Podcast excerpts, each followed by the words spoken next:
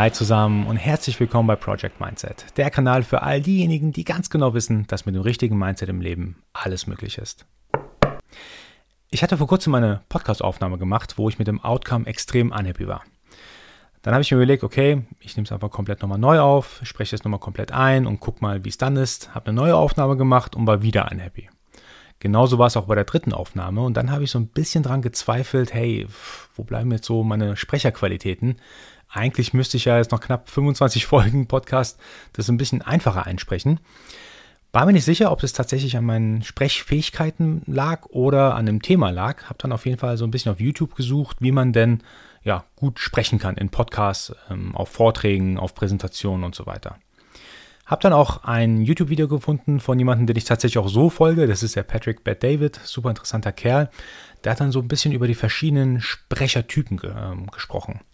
Also es gibt so Typen, wie so mentormäßig sprechen, da gibt es die Inspirational Speaker, die, sage ich mal, inspirierende Reden halten, die Storyteller, die sehr technischen Sprecher. Also es gibt verschiedene Sprechertypen und ich habe versucht, mich irgendwie so einzuordnen, wo komme ich denn da hin?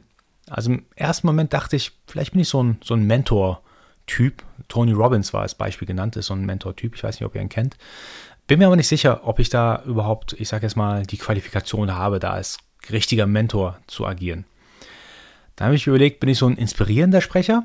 Als Beispiel wurde da genannt Barack Obama. Und da bin ich mir auch nicht so sicher, ob ich es jetzt, ich sage jetzt mal, mit dem, was ich sage, so Inspiration auslöse oder überhaupt auslösen möchte. Als anderer Typ wurde Storyteller genannt. Das fand ich super interessant. Steve Jobs wurde hier als Beispiel genannt, der sozusagen ja die Vorstellungskraft von den Leuten so ein bisschen versucht ähm, zu erwecken, indem er zum Beispiel sagt, hey, wir haben ein neues Gerät, mit dem könnt ihr in der Hosentasche Internet gehen und so weiter und so fort. Also so ein bisschen Storyteller mit, mit Vorstellung sozusagen als, als Sprechertyp. Dann wurden noch viele andere Sprechertypen genannt, also so ein technischer Sprecher, wie zum Beispiel Elon Musk, oder so ein philosophischer Sprecher. Ich erwische mich ab und zu, dass ich auch so in diese Richtung abdrifte. Als Beispiel wurde genannt, wenn zum Beispiel jemand dich was fragt, äh, hey, warum hast du das so und so gemacht, dass du als Gegenfrage quasi dann kommst und sagst, ja, warum denkst du denn, dass ich das so und so gemacht habe? So, das ist so ein bisschen philosophisch angehaucht, das mache ich ab und zu, meistens dann, wenn ich nicht so richtig selbst Ahnung habe, wovon ich spreche. Aber ich fand es interessant zumindest zu sehen, dass es verschiedene Sprechertypen gibt. Trotzdem, am Ende des Tages wusste ich noch nicht, noch nicht so genau, wo kann ich mich denn einordnen. Und mir war aber das wichtig für mich zu erkennen, was für ein Sprechertyp ich bin, weil ich denke, je mehr man über sich selber weiß, desto besser und einfacher kann man auch kommunizieren. Und gerade beim Podcast ist ja das Thema Kommunikation. Und ich bin in mich gegangen und habe mir tatsächlich ein paar Punkte so gedacht gehabt, mir ist ja nicht unbedingt wichtig, als Mentor wahrgenommen zu werden, sondern als jemand, der seine, die Option, die er in seinem Leben für gewisse Probleme in Erwägung gezogen hat oder auch äh, die Option, die er dann getroffen hat, dass er die weitergibt. Hey, in so einem Fall, was dir gerade passiert ist, ist, da ist mir was ähnliches passiert, du kannst A, B, C, D machen. Also eins von den von dreien passt ganz gut und bei mir hat zum Beispiel B ganz gut funktioniert oder C überhaupt nicht funktioniert. Aber mir ist, glaube ich, wichtig, am Ende des Tages nicht zu sagen, so ist es da und nicht anders. Also genauso muss man es machen. Ich glaube, ein Mentor, der hat extrem viele Erfahrungen und darauf basierend kann er wirklich einen, einen konkreten Vorschlag geben. Da sehe ich mich aber nicht. Ich hatte auch interessanterweise in der allerersten Folge von Project Mindset gesagt, dass ich den Podcast gestartet habe, unter anderem, um auch Mentor für diejenigen zu sein, die, die keinen Mentor haben. Ich bin mir gar nicht so sicher, tatsächlich jetzt, nachdem ich so ein bisschen Recherche betrieben habe über die verschiedenen Sprechertypen, ob ich denn wirklich ein Mentortyp bin. Also ich glaube, ich bin eher jemand, der Optionen aufzeigen möchte. So bin ich auch auf das heutige Titelthema gekommen, und zwar Find Your Inner Voice. Ich denke nämlich, das ist tatsächlich wichtig, wenn man kommuniziert, dass man weiß, ähm, was für ein Typ man ist und wie man kommunizieren sollte, weil man eben dieser Typ ist. Wenn ich jetzt ein, ein jemand bin, der quasi Optionen aufzeigt, dann möchte ich nicht quasi ein Advisor sein oder ein Mentor sein oder ein inspirierender Sprecher sein. Das, das bin nicht ich. So kann ich nicht transparent kommunizieren, wie ich über ein Thema denke. Und in dieser Podcast-Folge, die ich jetzt insgesamt dreimal aufnehmen musste, bis ich dann, oder das vierte Mal erst hat mir dann gut gefallen. In dieser Podcast-Folge habe ich tatsächlich versucht, jemand anderes zu sein. Ich wollte so ein bisschen mehr Richtung Mentor sein und richtige, konkrete Handlungsanweisungen geben, so macht man das und nicht anders da.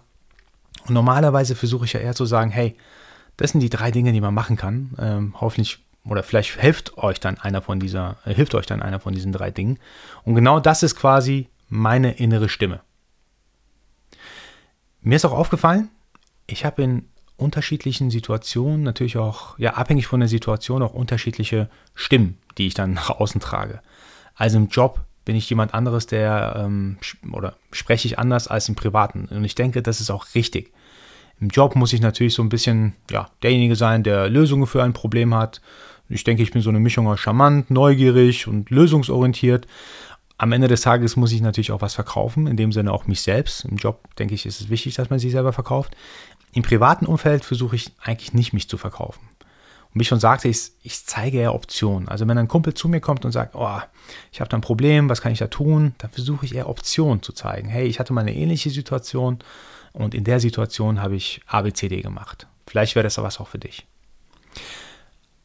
Wiederum in der Kindererziehung ist mir aufgefallen, da versuche ich zwar auch diese Option aufzuzeigen, aber hier und da ist mir aufgefallen, da muss man auch ein bisschen so kommandantenmäßig auch teilweise agieren und sagen, hey, hör mir bitte zu, das machst du so, so und so, weil eine Begründung kann man noch geben, aber du hast jetzt keine Option, nach links oder rechts zu gehen, sondern du musst jetzt bitte diesen Weg hier gehen. Das mache ich nicht immer, aber mir ist aufgefallen, in gewissen Situationen, damit etwas schneller passiert oder wo ich denke oder wo ich absolut sicher bin, dass es Richtiges ist, ähm, kommandiere ich dann quasi teilweise ähm, meinen, meinen Kleinen herum. Aber wie gesagt, äh, mit keinen bösen Absichten, sondern nur, weil ich das Beste für ihn möchte. Und trotzdem, die Beispiele habe ich euch genannt, damit ihr ähm, auch versteht, ich glaube, es gibt einfach unterschiedliche, unterschiedliche innere Stimmen, die man hat. Und man muss in gewissen Situationen auch anders reagieren.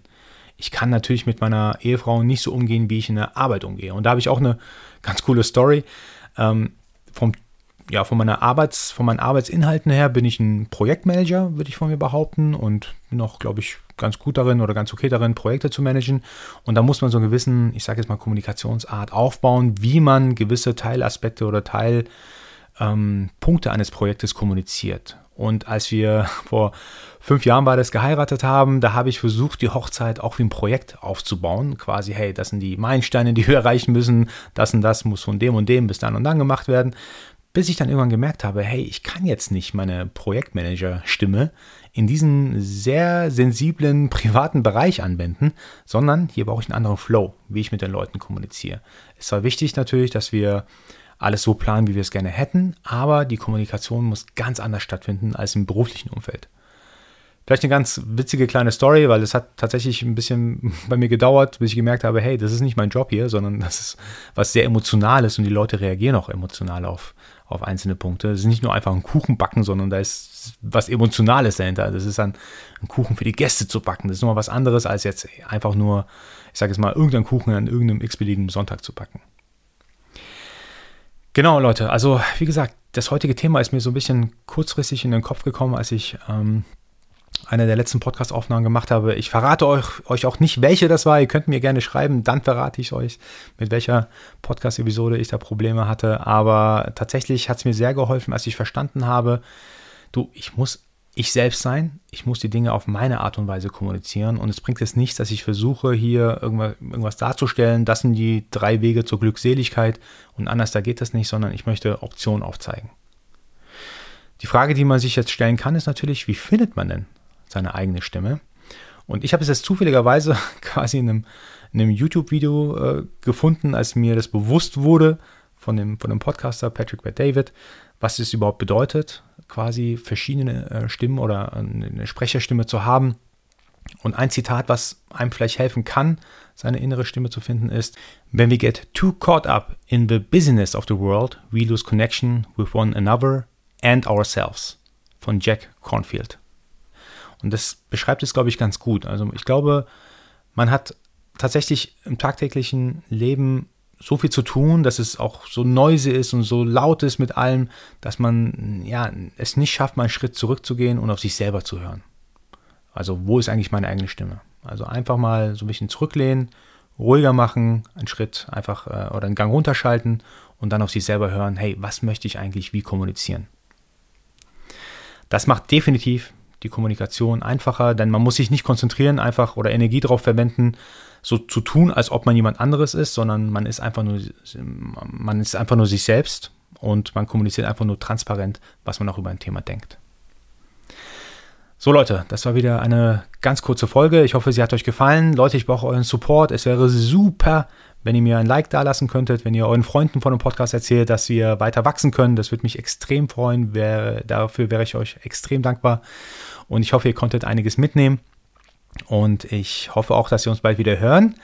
Und bis zum nächsten Mal. Und nicht vergessen, Mindset ist alles.